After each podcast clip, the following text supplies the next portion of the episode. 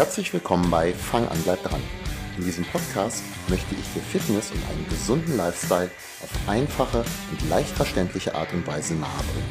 Ich bin übrigens Thorsten Hösemann, Personal Trainer aus Wenigsen bei Hannover. Und ich habe meine Erfüllung darin gefunden, Menschen wie dir auf ihrem erfolgreichen Fitnessweg zu helfen.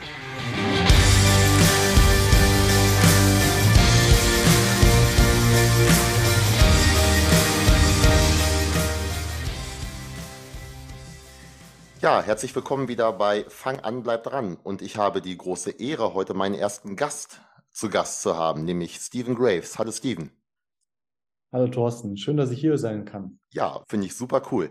Stephen Graves ist Diplompsychologe und ganzheitlicher Life- und Gesundheitscoach.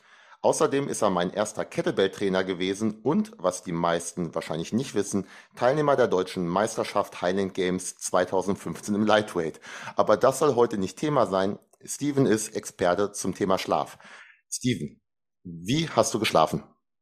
Äh, heute relativ gut. Ich bin relativ spät für meine Verhältnisse ins Bett gegangen, konnte aber auch deswegen etwas länger schlafen.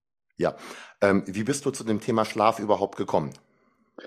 Ja, da muss ich ein bisschen ausholen. Also ich war oder ja, war jahrelang tätig in der, in der Klinik als Therapeut und Diplompsychologe und zeitgleich war ich auch viel aktiv. Deswegen kennen wir uns ja im Bereich Function Training, Krafttraining und so weiter und so fort. Ja.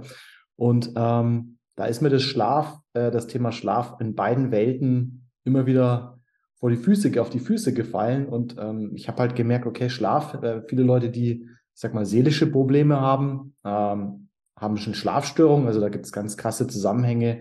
Leute, die eine Depression haben, haben zu 90, 95 Prozent immer noch eine Schlafstörung auch damit dabei. Ja.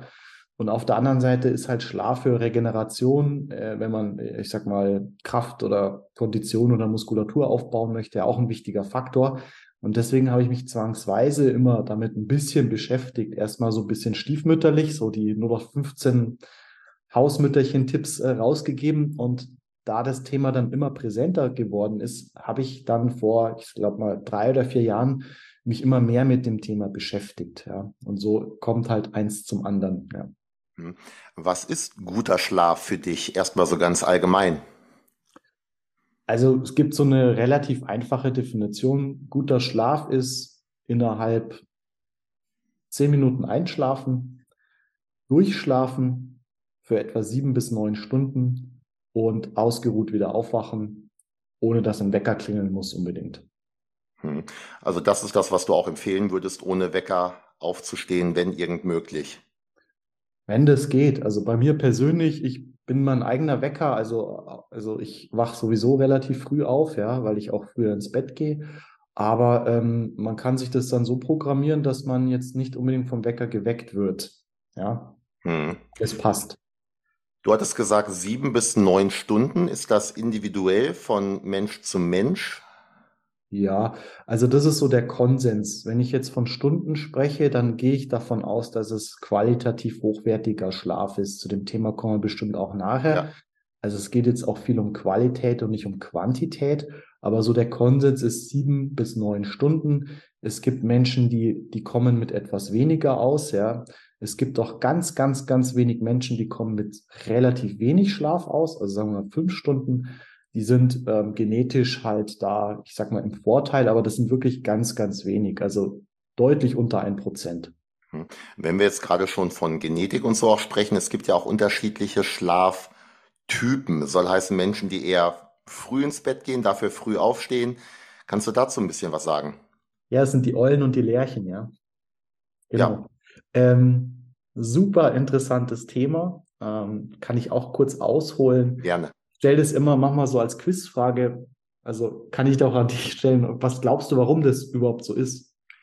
Ähm, da ich schon mal bei dir in einem Schlafseminar war und auch ist, ist das jetzt vielleicht, ähm, ich denke mal so die Lagerfeu äh, Lagerfeuer-Begründung. Ähm, genau. Also früher, wo wir noch alle in der Höhle waren, da ist ja, wenn man schläft, ist man ja wehrlos. Ja, also da kann ja dann Raubtier in die Höhle kommen und alle auffressen auf gut Deutsch. Ja, und um diese Zeit zu minimieren, wo die ganze Herde, also unser ganzer Stamm schläft, hat Mutter Natur, weise wie sie ist, diese unterschiedlichen Schlaftypen eingerichtet. Das heißt, wenn Leute, es gibt einen Teil von den Leuten, die schlafen, die gehen sehr früh ins Bett und wachen aber sehr früh auf.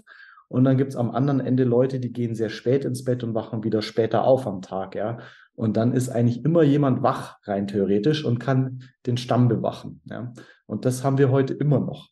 Ich muss aber sagen, ähm, wir haben natürlich die meisten Leute ähm, sind so, äh, gehen halt von Montag bis Freitag irgendwie ihrer Arbeit nach in aller Regel, ja.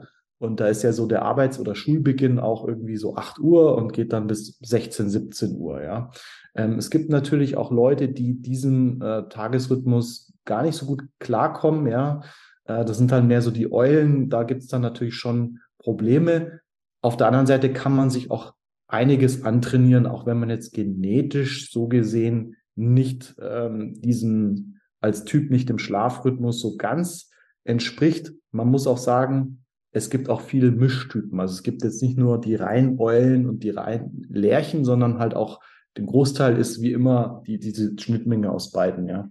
Ich hatte vor kurzem jetzt nochmal, ich weiß gar nicht mehr, wo ich das gelesen hatte oder gehört hatte, auch zum Thema Schlaf, dass ähm, Jugendliche tendenziell eher Eulen sind, aber sich dann teilweise noch in Richtung Lerche weiterentwickeln können.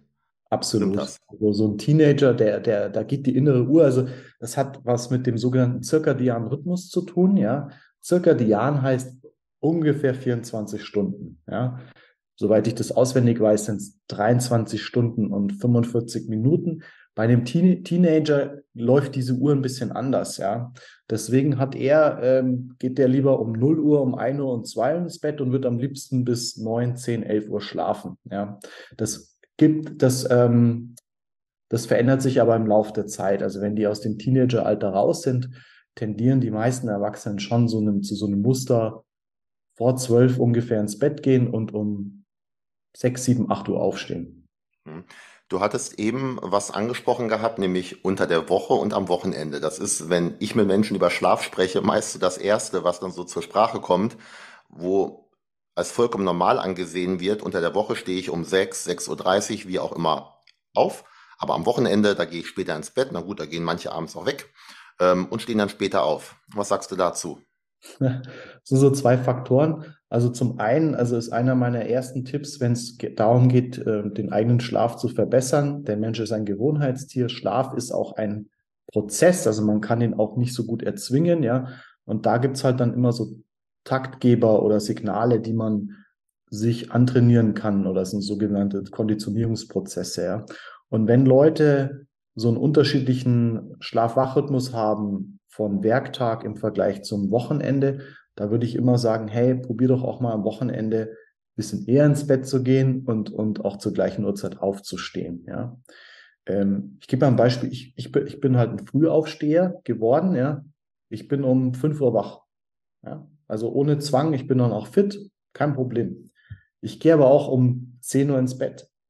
Ja. Und so habe ich halt diese, diese Schlafphasen oder sogar ein bisschen früher, ja. Wenn du natürlich um 5 Uhr wach bist, und erst wieder um ein Uhr ins Bett gehst, das ist einfach zu wenig, ja. Und ähm, prinzipiell, idealerweise sollte dein Leben so ausschauen, dass du eigentlich gern irgendwie ab irgendwann eine Uhrzeit äh, vor zwölf müde wirst und ins Bett gehst und dann halt auch relativ früh aufstehst, egal ob du jetzt im Urlaub bist, äh, in die Arbeit musst oder Wochenende hast. Also sollte keine große Varianz sein. Hm. Ich kann da aus eigener Erfahrung vielleicht auch mal einwerfen, weil ich habe mir das im Laufe der letzten Jahre, meine Frau genauso so angewöhnt, dass wir wirklich am Wochenende eigentlich fast zur selben Zeit ins Bett gehen. Oftmals ist es sogar dieselbe Zeit, weil wir ganz einfach müde sind.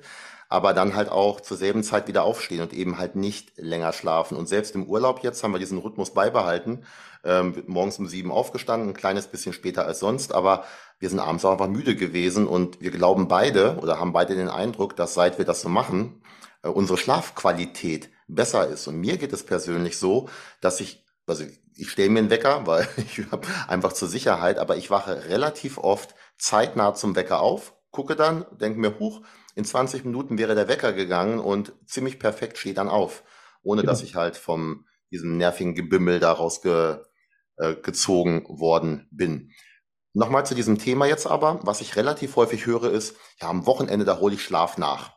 Was sagst du dazu?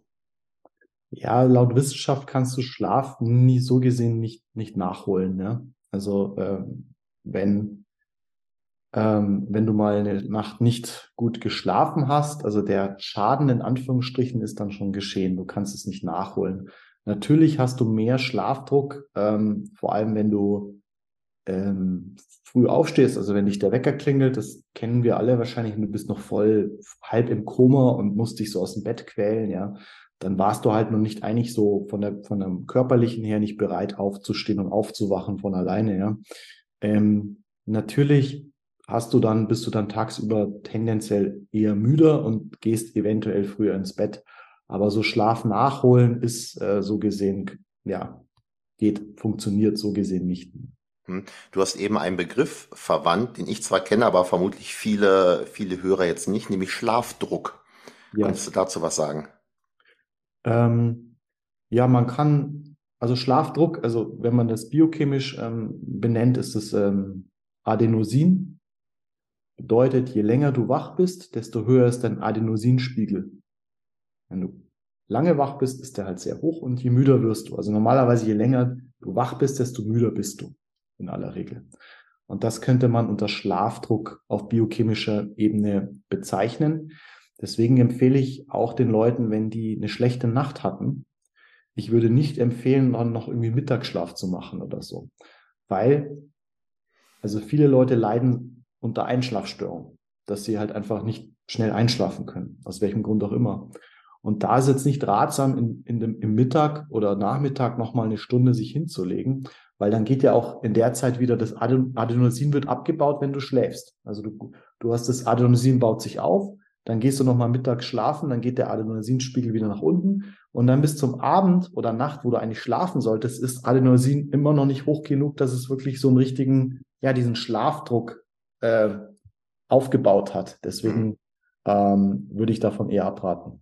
Ich hatte gerade gestern auch im Gespräch mit einer Klientin, mit der ich im Personal Training arbeite, auch genau über dieses Thema Mittagsschlaf gesprochen. Bei ihr ist es aber so, sie versucht sich diesen Mittagsschlaf täglich zu gönnen, wenn es geht, ähm, kann aber abends trotzdem gut einschlafen und schläft auch gut durch. Also sie, sie sagt, Schlaf ist, ist nicht ihr Problem wahrscheinlich. In dem Fall würdest du, würde ich jetzt erwarten, sagen, kann sie trotzdem machen, oder?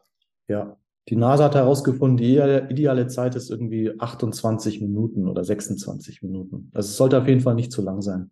Ja, ich hatte mal irgendwas von Einstein gehört, wahrscheinlich kennst du das auch, dass er im Sitzen geschlafen hat mit einem Schlüsselbund in der Hand und wenn wir in einer bestimmten Schlafphase gerade sind, öffnet sich die Hand, weil es entspannt, Schlüsselbund fällt runter.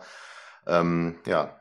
Der sogenannte Schlüsselschlaf, ja. Ja, und den Begriff kannte ich nicht, aber ähm, finde ich sehr, sehr, sehr logisch auf jeden Fall.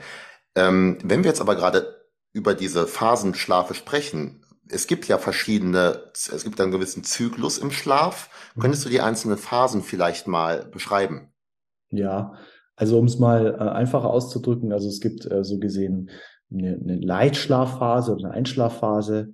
Es gibt die sogenannte REM-Phase. REM steht für Rapid Eye Movement. Das ist auch meistens da, wo wir träumen. Und die Tiefschlafphase. Ja. Und normalerweise ist es immer so ein bei den meisten Menschen so ein 90-Minuten-Zyklus, ja. Also du legst dich ins Bett, hast dann natürlich die Einschlafphase, gehst dann relativ schnell in die Tiefschlafphase. Von der Tiefschlafphase kommst du in die REM-Schlafphase. Dann gehst du meistens wieder in so eine Leichtschlafphase und dann gehst wieder, geht's wieder runter, REM-Schlaf, Tiefschlaf. Und so geht es wie so eine Sinuskurve auf und ab, ja. Wobei jetzt in der ersten Nachthälfte der Anteil an Tiefschlaf dominierend ist. Also wir haben in der ersten Nachthälfte mehr Tiefschlaf in der Regel und in der zweiten Nachthälfte dann mehr REM-Schlafanteil. Heißt jetzt nicht, dass wir in der ersten Nachthälfte gar keinen REM-Schlaf haben, aber normalerweise der Tiefschlaf ist überwiegend. Du kennst vielleicht auch den, das, das Sprichwort, äh, der Schlaf vor 12 Uhr ist der wertvollste. Ja? ja. Das hat damit zu tun, weil vor 12 Uhr die die Anteil, der Anteil von Tiefschlafphase sehr hoch ist. Und Tiefschlafphase ist körperliche Regeneration ähm, aus ähm, Ausschüttung von Wachstumshormonen, ähm, solche Geschichten. Ja, also die sind für die körperliche Re Regeneration sehr wichtig. Und jetzt nochmal so als Hinweis: Mitternacht heißt Mitte der Nacht bedeutet eigentlich, dass 0 Uhr deine Schlafzeit eigentlich halbiert sein soll. Also rein theoretisch solltest du wenn wir jetzt noch im Mittelalter leben würden oder noch, noch mehr davor, solltest du eigentlich vor 0 Uhr schon die Hälfte von deinem Schlaf hinter dir haben. Ja. Früher war das wahrscheinlich so. Ja. Wir, wir, kommen noch aufs Thema Licht auch wahrscheinlich zu sprechen, mhm. weil mhm. ja, da war es abends nicht so hell. Genau, richtig, ja. Also das heißt, wenn, wenn man sagt, man, wenn, gehen wir mal von acht Stunden Schlaf aus, dann soll, müsstest du eigentlich um 20 Uhr schlafen. Um 0 Uhr hast du die erste Hälfte und um 4 Uhr wachst du auf. Ja, dann könnte ich morgens gut was schaffen, aber abends dann halt nicht mehr. Ich müsste dann mal mit den Leuten sprechen, die abends bei mir Sport machen wollen. Ähm, du hattest jetzt eben die 90-Minuten-Zyklen angesprochen, was ich ein sehr, sehr interessantes Ding auch finde, weil im Endeffekt bedeutet das ja, es ist besser, sechs Stunden zu schlafen, also wirklich zu schlafen nicht im Bett zu liegen, als sechseinhalb Stunden zu schlafen. Was kannst du dazu sagen? Genau. Also ähm, also Punkt eins, diese 90 Minuten, das ist jetzt nicht in Stein gemeißelt. Es gibt halt wie bei allen Sachen immer eine Variation, aber das hat sich so etabliert, ja. Die zweite Bedingung ist, dass man, wenn man weiß, dass man wirklich schnell einschläft, ja. Also ich persönlich bin der Einschlaf schnell Weltmeister. Also ich schlafe sehr, sehr, sehr schnell ein, ja. Ähm, da kann ich mal ganz kurz so einwerfen. Das ist wahrscheinlich wie damals bei den Highland Games. Ich bin noch ein bisschen vor dir. Also diesen Weltmeistertitel, den hole ich mir. Sag meine Frau auf okay. jeden Fall. Okay, gut. Also wenn man weiß, dass man sehr schnell einschläft, dann kann man das sehr gut timen. Ja, dann sagt, okay, ich bin um 9 Uhr im Bett und um 21.05 Uhr schlafe ich schon. Ja, ähm, dann kannst du halt immer diese 90 Minuten Zyklen ähm, draufrechnen und dann macht es schon Sinn, äh, am Ende von so einem 90 Minuten Zyklus wirklich den Wecker zu stellen. Das ist wahrscheinlich auch bei dir, wo du auch natürlich aufwachst ähm, dann halt diese, wo du halt von der, von der REM-Schlaf- oder Tiefschlafphase in die Leichtschlafphase kommst und ab einer gewissen Uhrzeit in der Nacht wird Cortisol ausgeschüttet. Das ist auch unser Aufwachhormon. Da ist der Cortisolspiegel höher und dann, dann wachst du halt von alleine auf, ohne Wecker, ja. Ähm, und ich habe ja vorhin noch diese Situation erzählt, dass der Wecker klingelt und man ist total daneben. Also wenn man so mhm äh, aufwacht und man ist so wie, als ob man was getrunken hätte oder halt gar nicht so richtig orientiert erstmal, ja. Das ist halt das, wenn man wirklich so aus dem Tiefschlaf gerissen wird, ja, durch den Wecker zum Beispiel, ja. Und ähm, also da ist schon was dran. Also wenn, wenn man das so ausklügeln will, dann, dann macht es schon Sinn mit diesen 90 Minuten Zyklen, ja. Ja, also ich selber habe damit recht gute Erfahrungen gemacht, glaube ich, und versuche mich daran zu orientieren.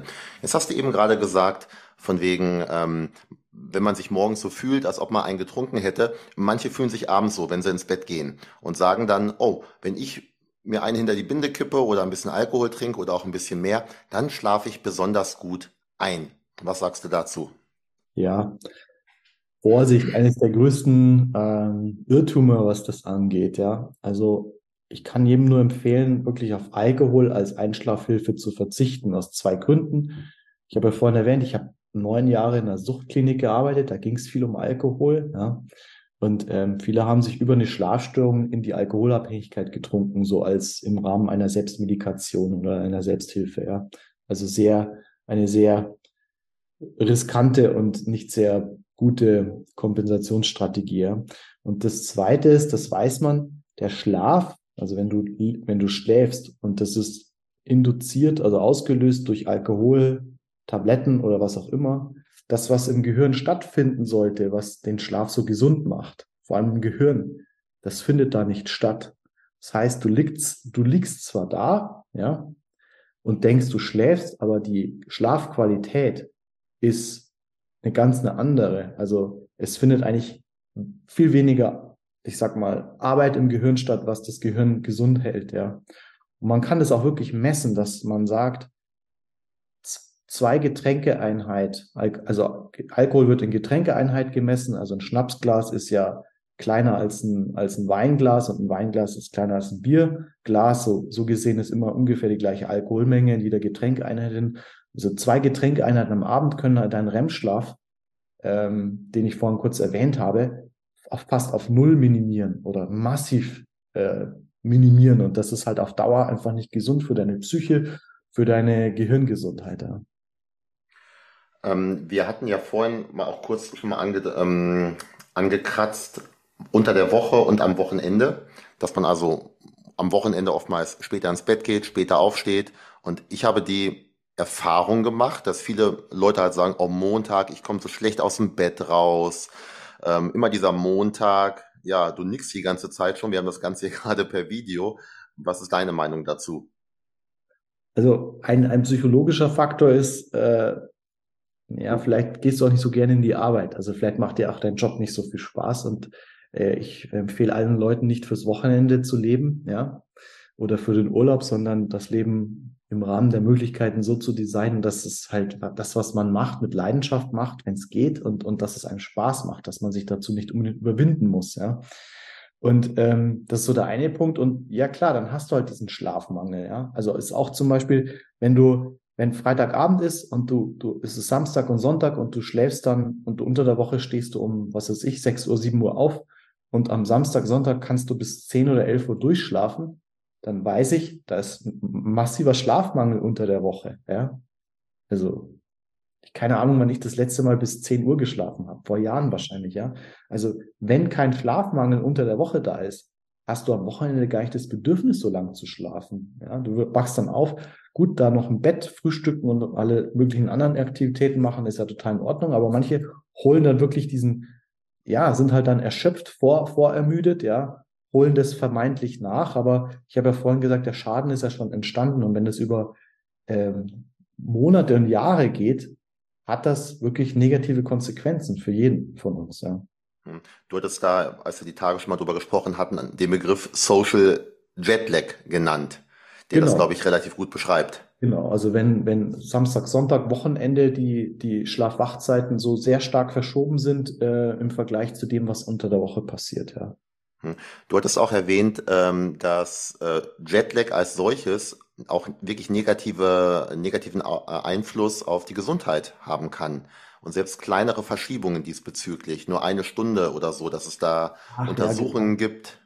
Genau, also das war eigentlich eine Studie, die halt untermauert, ähm, wie essentiell wichtig das Thema Schlaf ist für eigentlich alle Aspekte des Lebens. Das ist ja auch einer der Gründe, wo ich dann, äh, wie ich anfangs erzählt habe, wo ich mich dann mit dem Thema Schlaf beschäftigt habe. Je mehr ich mich damit beschäftigt habe, je mehr habe ich verstanden, wie essentiell wichtig Schlaf ist. Und letztens habe ich die Aussage von einer Trainerin äh, auf Instagram gesehen, der gemeint, Schlafen ist das Beste und Wichtigste, was du für dich selber tun kannst. Und ich kann das wirklich unterstreichen. Und ich gebe jetzt mal eine Studie, ein Beispiel. Es, es gab äh, in Amerika eine Studie und die haben, es wird ja zweimal im Jahr die, die Zeit umgestellt. Einmal gewinnst du eine Stunde, also kannst sozusagen eine Stunde länger schlafen und einmal verlierst du eine Stunde.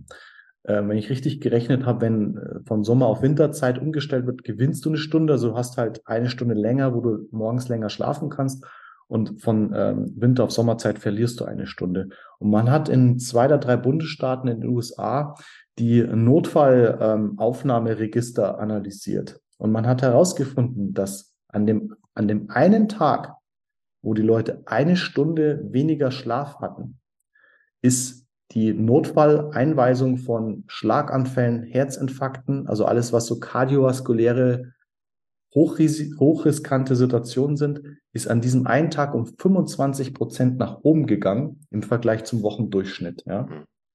Und wo die Zeitumstellung zurück war, wo äh, die Leute sozusagen eine Stunde länger geschlafen haben wegen der Zeitumstellung, ist diese Einweisungsquote von Herzinfarkt, äh, äh, Schlaganfall und so weiter und so fort um es war nicht genau 25, aber irgendwie so 23 Prozent zurückgegangen. An einem Tag, wegen einer Stunde, im Vergleich zu dem restlichen Wochendurchschnitt. Ja. Das heißt, dass, also man könnte auch sagen, hey, die Zeitumstellung, wo Zeit äh, entzogen wird, die, die kostet an diesem einen Tag wirklich signifikant mehr Menschenleben, weil nicht alle, die eingewiesen werden, überleben dann, ja.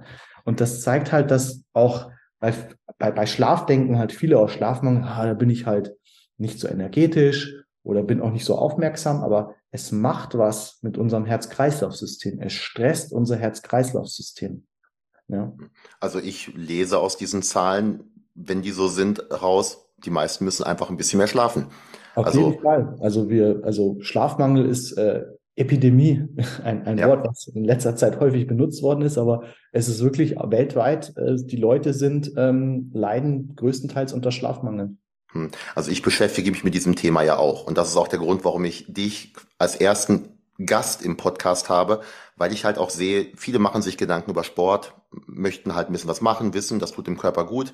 Relativ viele wissen auch, dass die Ernährung einen großen Einfluss hat, ob nun auf Übergewicht, äh, Muskelaufbau, wie auch immer. Ja, und Schlaf, ja, das kann ich sowieso nicht ändern. Das ist halt so, ich schlafe halt schlecht, ich habe so viel Stress auf der Arbeit, ja, da kann ich nichts machen. Und das war der Grund, warum ich dich, weil ich halt weiß, dass du wirklich ein Experte auf dem Gebiet bist, einfach mal dazugeholt habe.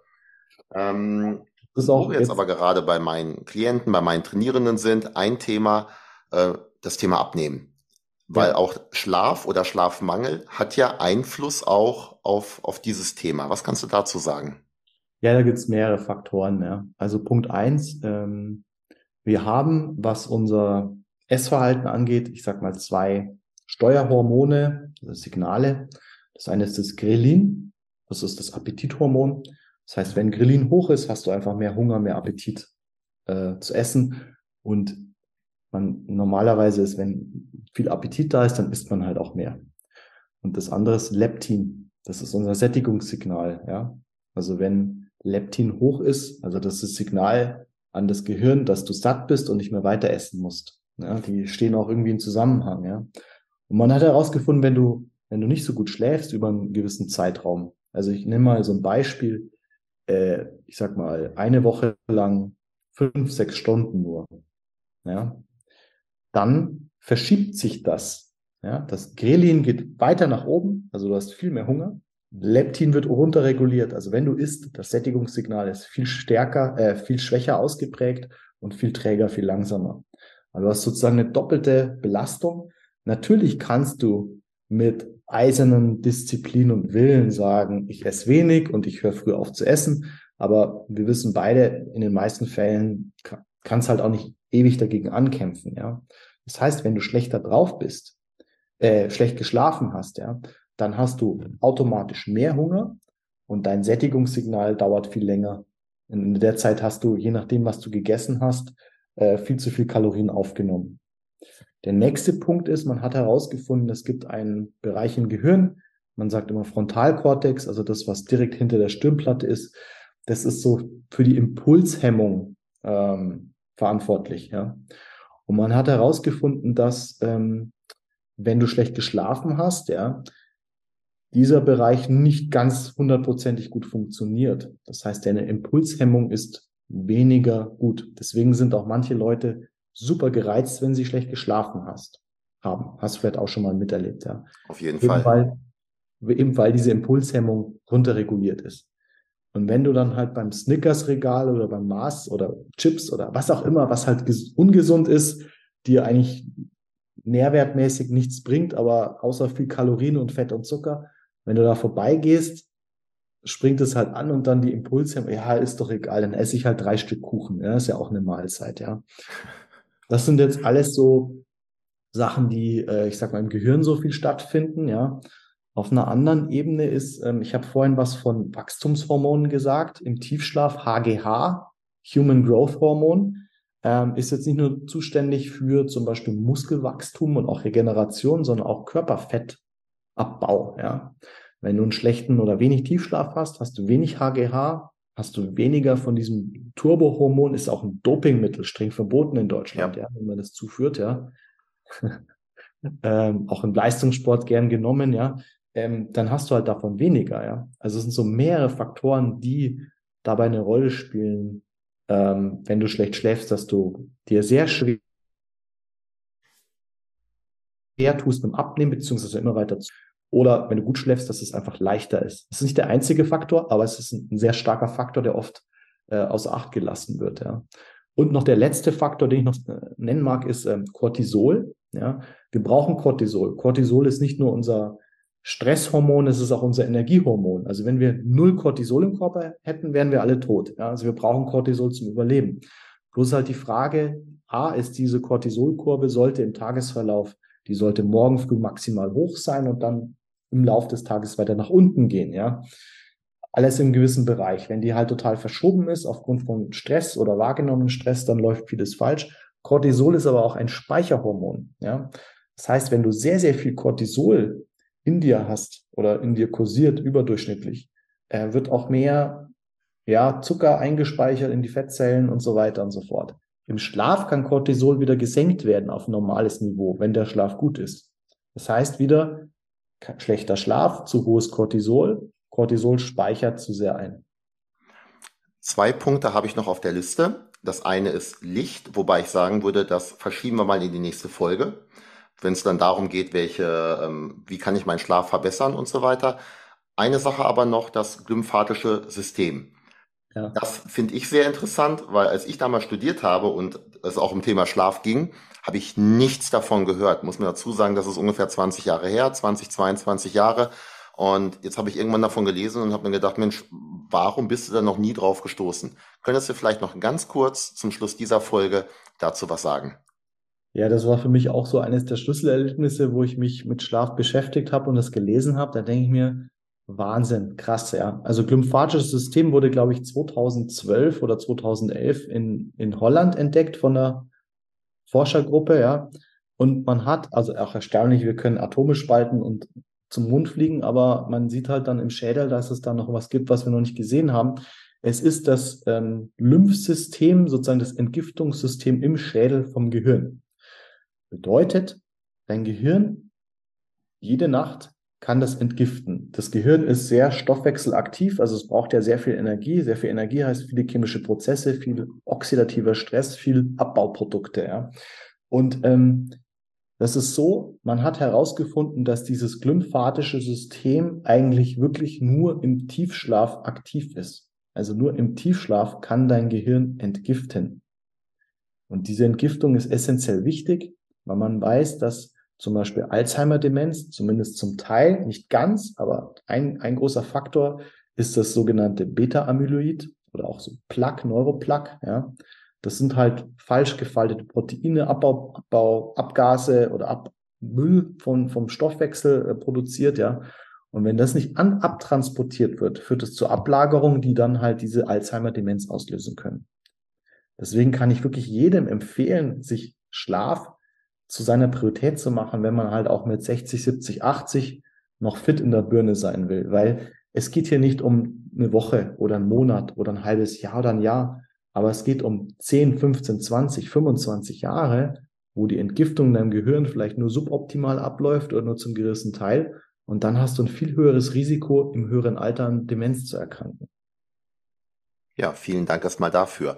Also das soll für diese erste Folge erstmal reichen. Ich muss sagen, ich finde das Thema Schlaf super interessant, aber wenn du davon sprichst, also ich, selbst für mich war diese Folge jetzt, obwohl ich im Thema so ein kleines bisschen drin bin, super lehrreich. Ich habe noch viele Dinge gehört, die ich so nicht kannte. Wir werden nachher noch mit einer zweiten Folge weitermachen, auf jeden Fall. Eventuell teilen wir auf drei Folgen auf. Wenn ihr von Steven mehr hören oder wissen möchtet, Steven bietet auch Coaching an und es gibt zum Beispiel auch einen äh, fünfstündigen Schlafkurs. Ich werde in meine Shownotes das Ganze packen. Ähm, möchtest du dazu noch was sagen zu dem Schlafkurs vielleicht, weil der auf jeden Fall empfehlenswert ist aus meiner Sicht? Ja, ich empfehle es den Leuten auch, weil da ist eigentlich fast mein geballtes Wissen drin zum Thema, wie kann ich selber meinen Schlaf verbessern ohne Medikamente. Und das andere ist, du kannst dir den Kurs, es ist ein Videoformat, du kannst ihn in deinem Tempo anschauen. Also es gibt keinen Zeitdruck, es läuft nicht ab oder so, sondern einfach reinsteigen, wohlfühlen und besser schlafen. Also kann ich selber nur empfehlen, sehr coole Geschichte. Ich werde die Kontaktdaten von Steven in die Shownotes packen. Ähm, die zweite Folge werde ich relativ zeitnah zu dieser Folge, also nicht wie sonst im Wochenrhythmus, sondern nach drei oder vier Tagen hochladen. Danke dir aber, Steven, erstmal für die erste Folge und ja, ich hoffe, ihr hört auch nächste Woche wieder rein und gebt gerne Feedback, ob euch das heute auch weitergeholfen hat. Ich gehe mal ganz stark davon aus, aber gebt ruhig Feedback diesbezüglich. Danke dir, Steven. Sehr gerne.